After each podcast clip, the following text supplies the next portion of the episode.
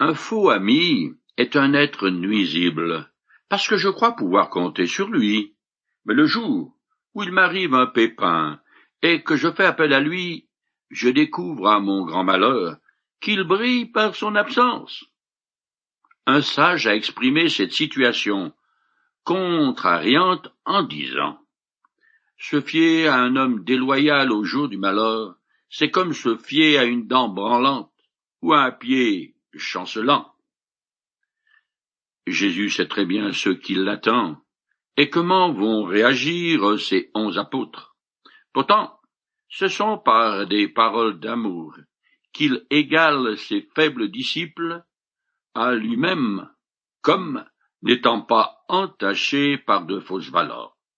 Sa grâce fait abstraction de tout ce qui reste encore du monde en eux. Ils voient dans l'avenir, quand ils seront de vrais disciples. Je continue à lire dans le chapitre 17 de l'Évangile selon Jean.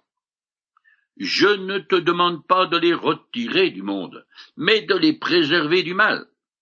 Ils n'appartiennent pas au monde, comme moi-même je ne lui appartiens pas. Consacre-les par ta vérité. Ta parole est la vérité. Aujourd'hui, et en vertu de la nouvelle naissance, les croyants sont des enfants de Dieu, ce qui fait d'eux des citoyens du monde céleste. Mais les apôtres de Jésus étaient dans une situation différente, à mi-chemin entre l'ancien et la nouvelle alliance. Pourtant, c'est la seconde fois que dans sa prière le Seigneur dit à son Père qu'ils n'appartiennent pas au monde. Et c'est la raison qu'il invoque pour sa requête en leur faveur. Jésus a déjà prié son Père de protéger ses disciples. Maintenant, il demande à ce qu'ils soient mis à part en vue de remplir leur mission dans le monde et d'accomplir ainsi la volonté de Dieu, tout comme Jésus l'a fait. C'est lui qui est le modèle par excellence des chrétiens. Ceux-ci doivent donc se préserver des valeurs et des objectifs profanes prônés par la société dans laquelle ils vivent. Ce retrait du monde est une séparation d'esprit mais non du fait, et le seul moyen d'y parvenir est d'épouser dans sa totalité la perspective divine des réalités spirituelles et temporelles. Le croyant, qui s'approprie les vérités et les valeurs enseignées par la parole de Dieu, verra sa façon de penser et de vivre transformée par elle. La connaissance et la mise en pratique des Écritures ont le pouvoir d'affranchir l'homme de ses passions, de ce qui l'enchaîne ou le fait dévier du droit chemin, et aussi de lui permettre d'obéir au Père. Je continue le texte. Comme tu m'as envoyé dans le monde, moi aussi je les y envoie. Jésus établit ici un parallèle entre l'autorité souveraine de Dieu qui l'a envoyé, lui dans le monde, et l'autorité divine avec laquelle il dit Moi aussi, je les y envoie. Tous les croyants sont appelés à faire connaître le Père autour d'eux. La fin de l'Évangile selon Matthieu rapporte que Jésus a dit à ses disciples Allez donc dans le monde entier, faites des disciples parmi tous les peuples, baptisez-les au nom du Père, du Fils et du Saint-Esprit je continue. Et je me consacre moi-même à toi pour mourir pour eux, afin qu'ils soient à leur tour consacrés à toi en vérité. Cette consécration de Jésus et son engagement à mourir comme sacrifice parfait pour ses apôtres et pour tous ceux qui dans la suite des temps viendront à lui et se consacreront à lui en devenant ses disciples. Les apôtres manifesteront leur consécration en vérité, totale et entière à leur maître, quand ils renonceront à eux-mêmes et à tous leurs intérêts, quand ils seront remplis de courage, de joie et d'amour dans leur ministère, quand toute leur force, tout leur talent et leur vie entière seront au service de Jésus. Cette prière a évidemment été exaucée. L'une des bénédictions de la mort et de la résurrection de Jésus a été la venue du Saint-Esprit. Car c'est grâce à lui que les disciples ont eu la possibilité de manifester les idéaux de la vie chrétienne et d'accomplir la mission que Dieu leur confia, en l'occurrence, faire connaître la personne de Jésus à Jérusalem et jusqu'aux extrémités de la terre. Je continue. Ce n'est pas seulement pour eux que je te prie, c'est aussi pour ceux qui croiront en moi grâce à leur témoignage. La dernière partie de la prière de Jésus de ce chapitre anticipe une moisson d'âmes, si l'on peut dire. La mission des premiers disciples va porter des fruits et une nouvelle communauté va naître. Il s'agit de l'Église.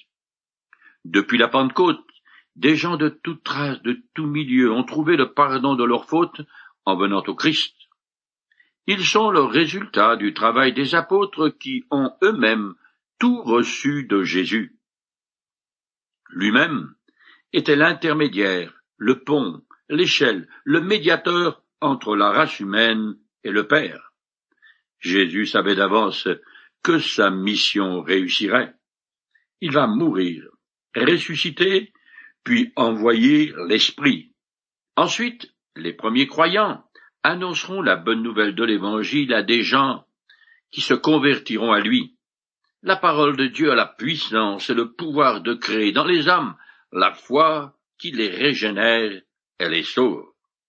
Il faut remarquer qu'ici, Jésus rend un témoignage éclatant à la vérité et à l'autorité divine de la parole de ses apôtres. En effet, tous les croyants depuis la Pentecôte n'ont connu Jésus-Christ et cru en lui que par ce témoignage apostolique, qui conserve toute sa valeur encore aujourd'hui, et il en sera ainsi jusqu'à la fin des siècles. Tout comme sous l'ancienne alliance, le grand prêtre portait symboliquement devant l'Éternel les noms des tribus d'Israël gravés sur ses vêtements de fonction. Jésus, le dernier, et le divin grand prêtre portent dans la prière devant son Père ses apôtres et tous les croyants de tous les temps. Je continue. Je te demande qu'ils soient tous un, comme toi, Père, tu es en moi, et comme moi, je suis en toi, qu'ils soient un en nous, pour que le monde croie que c'est toi qui m'as envoyé. Ce passage des Écritures est l'un des préférés du mouvement dit œcuménique, mais il ne faut pas confondre l'uniformité et l'unité. Jésus ne prie pas pour une unité institutionnelle à l'intérieur d'un mouvement œcuménique mondial, où on trouverait côte à côte toutes les hérésies chrétiennes et les vraies brebis du Seigneur. À l'intérieur de la grande chrétienté, les divisions doivent demeurer afin de séparer le bon grain de l'ivraie. Un véritable croyant n'a rien de commun avec ceux qui adhèrent à la doctrine des Mormons ou des témoins de Jéhovah, car ils ont les uns et les autres un lieutenant de Satan pour chef. L'unité que Jésus désire pour son Église est du même genre que celle qui caractérise sa relation avec le Père. C'est exactement ce qu'il a dit par ses paroles. Comme toi, Père, tu es en moi, et comme moi je suis en toi, qu'il soit un en nous. Cette union que Jésus a déjà demandée pour ses disciples. Il prie maintenant son Père de la réaliser dans tous ses enfants, car ceux-ci doivent être un, comme le Père et le Fils sont un. Ils doivent être tous ensemble unis à Jésus, et par lui, à Dieu. C'est ce que veut dire un en nous. Une expression qui élève tous les rachetés jusqu'à la gloire éternelle que Jésus leur a acquise. C'est en effet grâce à son sacrifice sur la croix que tous les croyants du monde entier sont unis entre eux quelle que soit leur origine, nationalité, couleur ou niveau social. tous les vrais croyants sont unis par le Saint-Esprit et constituent le corps du Christ sur terre. Leur unité spirituelle s'exprime par leur manière de vivre, par leur rapport mutuel et par leur amour fraternel surnaturel, ce qui prouve au monde que Jésus était bien l'envoyé de Dieu et que son message de salut est authentique. L'union des croyants entre eux ne doit pas rester invisible, car c'est elle qui attire les âmes au Sauveur. Dès le début de l'Église, l'amour des croyants les uns pour les autres fut leur plus puissant témoignage. Pour cette raison, tout autant que Jean, l'apôtre Paul exhorte souvent ses lecteurs à maintenir cette union dans l'amour. Je continue le texte. Je leur ai donné la gloire que tu m'as donnée, afin qu'ils soient un, comme toi et moi nous sommes un, moi en eux et toi en moi, qu'ils soient parfaitement un, et qu'ainsi le monde puisse reconnaître que c'est toi qui m'as envoyé et que tu les aimes comme tu m'aimes. Ces deux versets utilisent un vocabulaire simple, mais ils sont très riches de sens. Jésus a manifesté la gloire de Dieu à ses disciples en vivant à leur côté. Il leur a donné cette gloire en faisant d'eux les objets de l'amour de Dieu et les enfants du Père. Celui qui place sa confiance dans le Fils de Dieu devient un avec son Créateur. Le Père réside en Jésus, qui est lui-même dans les croyants par l'intermédiaire du Saint-Esprit. Dieu en trois personnes habite donc les chrétiens authentiques. Ici encore, Jésus met au même niveau l'unité des chrétiens et l'unité du Père et du Fils. Le but de l'unité des croyants est d'une part d'attester que c'est le Père qui a envoyé le Fils sur terre, et d'autre part, de communiquer aux croyants que le Père a un amour profond, intime et durable pour ses enfants, un amour équivalent à celui qui porte à son Fils. Si on prend la peine d'y réfléchir, cet amour de Dieu pour sa créature est tout à fait extraordinaire. Je continue le texte.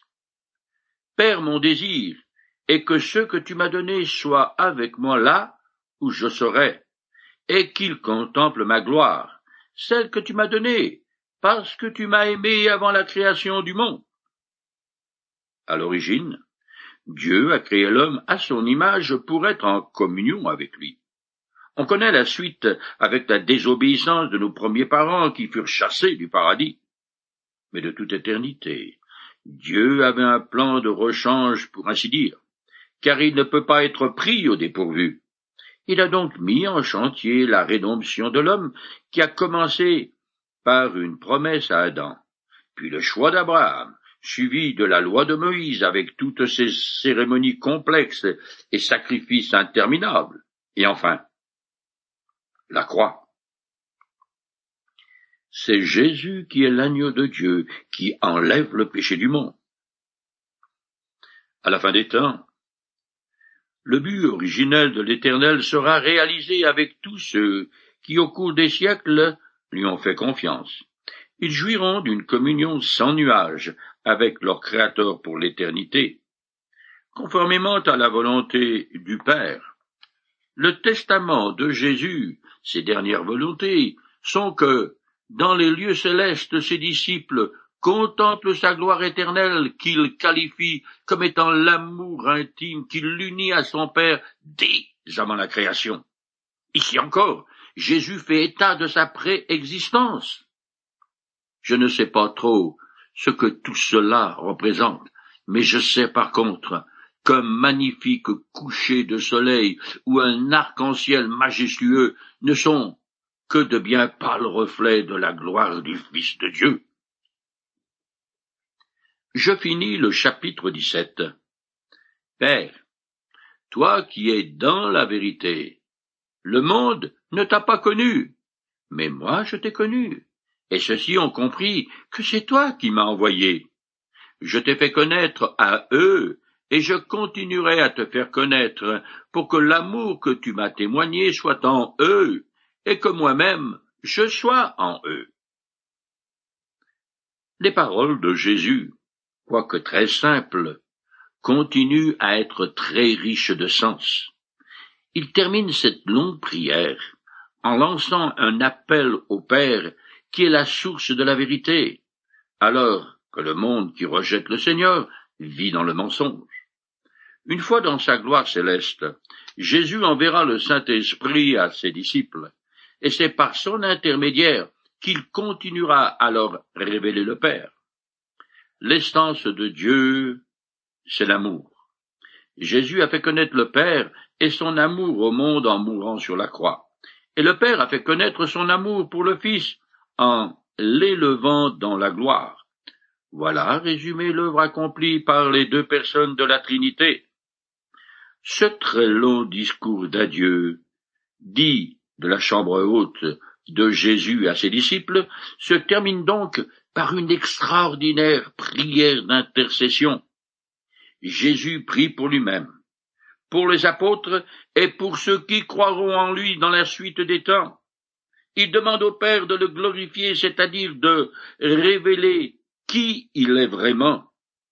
La résurrection prouvera qu'il est le Fils de Dieu. Et ainsi, le Père sera reconnu comme l'éternel Dieu de l'Ancien Testament par ceux qui croient. La plus grande partie de cette prière concerne les disciples. On apprend qu'ils ont été donnés par le Père au Fils, et on y discerne le souci du Seigneur pour ceux qu'il va lui laisser derrière lui un monde hostile, qui va les haïr et les persécuter. Alors, Jésus prie pour leur protection, pour qu'ils soient préservés du mal et du diable en particulier, pour leur consécration et leur participation à sa gloire. Ils sont aussi exhortés à rester unis et envoyés dans le monde pour y proclamer la bonne nouvelle du salut. La requête centrale de cette longue intercession est la consécration de Jésus et de ses disciples pour le Seigneur. Cela signifie l'obéissance au Père, quoi qu'il en coûte, jusqu'à la mort sur la croix. Pour les croyants, c'est leur engagement à révéler Jésus-Christ, sa personne et sa mission à un monde hostile. Jésus prie aussi pour l'Église qui va naître, afin que par son unité, par l'amour, elle le représente dignement sur terre. Son rôle n'est pas de s'isoler du monde, mais de faire connaître l'amour de Dieu révélé en Jésus-Christ. Les dernières paroles de la prière de Jésus est que l'amour que tu m'as témoigné soit en eux, et que moi-même je sois en eux. Le Seigneur désire que ses disciples participent à l'amour ineffable qui l'unit à son Père. Cette prière s'est réalisée dans leur expérience personnelle et dans leur ministère. Rien n'a pu les séparer de l'amour de Dieu car Jésus a vécu en eux. Et ils ont été plus que vainqueurs par celui qui les a aimés, comme l'écrit l'apôtre Paul. Nous arrivons au chapitre 18, où commence la lente agonie de Jésus qui se termine par son exécution. Cependant, contrairement aux trois autres évangiles, l'apôtre Jean passe sous silence les souffrances du Christ et met plutôt l'accent sur sa divinité et sa majesté. Il est le Fils de Dieu. Je commence à lire. Après avoir ainsi prié, Jésus s'en alla avec ses disciples et traversa le torrent du Cédron. Il y avait là un jardin où il entra avec eux. Le jardin où va Jésus est appelé Gethsemane et se trouve au bas du mont des Oliviers. Cédron veut dire noirâtre. C'est le lit d'un torrent qui ne coule qu'après de grosses pluies. Il descend au nord de Jérusalem jusqu'à la mer morte. Ce lieu est très symbolique, car il fait le lien avec une prophétie de l'Ancien Testament. En effet, alors que Jésus se dirige vers leur jardin des Oliviers, et que Judas est en train de le vendre aux religieux pour la misérable somme de trente pièces d'argent, quelques dix siècles auparavant, et alors qu'il traversait ce torrent, le roi David fut trahi par son soi-disant ami, et il dut s'enfuir au plus vite. Mais Jésus, lui, ne va pas s'enfuir, car son heure est venue. Je continue. Or Judas, qui le trahissait, connaissait bien cet endroit, car Jésus s'y était rendu souvent avec ses disciples. Cette remarque de Jean prépare le récit de la trahison de Judas.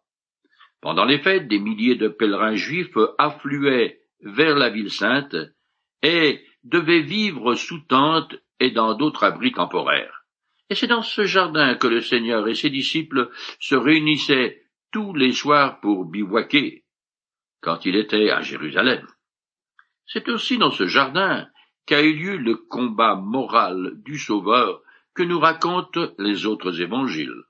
Jean n'en parle pas parce que les chrétiens le connaissent déjà. Jésus sait fort bien que les religieux n'osent pas l'arrêter dans la ville et dans le temple, car ils auraient couru le risque d'une insurrection de la part de la foule qui aimait bien Jésus. Cela aurait causé une intervention musclée des légionnaires qui aurait eu des conséquences catastrophiques pour les dirigeants du peuple. En allant dans ce jardin quasi désert, Jésus donne à ses ennemis l'opportunité de se saisir de lui. Il ne cherche pas à leur échapper, car son heure est venue, et il doit devenir l'anneau de Dieu sacrifié. Judas, quant à lui, n'est pas quelque monstre sanguinaire, mais un homme ordinaire, esclave de sa passion. Il aime l'argent et il a soif de pouvoir. Dès qu'il a compris que Jésus n'établira pas un royaume politique, par dépit, il décide de le trahir et s'ouvre alors à l'action de Satan. Je continue. Judas prit donc la tête d'une troupe de soldats et de gardes fournis par les chefs des prêtres et des pharisiens, et il arriva dans ce jardin. Ces hommes étaient munis de lanternes, de torches et d'armes. Une troupe imposante et armée jusqu'aux dents vient arrêter un homme sans défense. Dans un autre évangile, on lit Jésus se tourna vers les chefs des prêtres, les chefs des gardes du temple et les responsables du peuple qui avaient accompagné cette troupe pour le prendre et leur dit Me prenez-vous pour un bandit pour que vous soyez venus avec épée et gourdin? J'étais chaque jour avec vous dans la cour du temple, et personne n'a mis la main sur moi. Mais maintenant, c'est votre heure, et les ténèbres vont exercer leur pouvoir. L'importance de cette troupe en armes illustre la hargne des forces des ténèbres qui viennent de nuit faire leur besogne satanique. La présence de soldats romains montre que le ministère de Jésus est peut-être perçu comme ayant une dimension politique. Pour une fois, les autorités juives et romaines collaborent parce que Jésus est considéré comme un agitateur qui prétend être une sorte de roi. Je continue. Jésus, qui savait tout ce qu'il allait lui arriver, s'avança vers eux et leur demanda Qui cherchez-vous? Ils lui répondirent Jésus de Nazareth, c'est moi, leur dit-il. Au milieu d'eux se tenait Judas, celui qui le trahissait. La scène décrite est dramatique. Jésus vient de finir de prier. Judas arrive à la tête d'une troupe armée pour s'emparer de lui par la force, alors qu'il est seul, car ses disciples sont alors endormis. Loin d'être surpris, Jésus prend très dignement la direction des opérations de son arrestation. Il ne veut pas laisser croire qu'il est dupe et la victime d'une indigne ruse, mais veut au contraire prouver d'emblée qu'il se livre volontairement, héroïquement à la mort. En outre, il veut protéger ses disciples. Il aurait facilement pu s'enfuir comme vont le faire les onze, mais il accepte d'accomplir la volonté de son Père. Voilà pourquoi il s'avance au devant de ses ennemis et déclare franchement Qui Il est. Il fallait qu'il en soit ainsi, et que s'accomplisse bon nombre de prophéties, dont celle-ci. On l'a frappé, et il s'est humilié. Il n'a pas dit un mot, semblable à un agneau mené à l'abattoir, tout comme la brebis muette devant ceux qui l'attendent. Il n'a pas dit un mot. Jésus, l'agneau de Dieu, est prêt pour le sacrifice.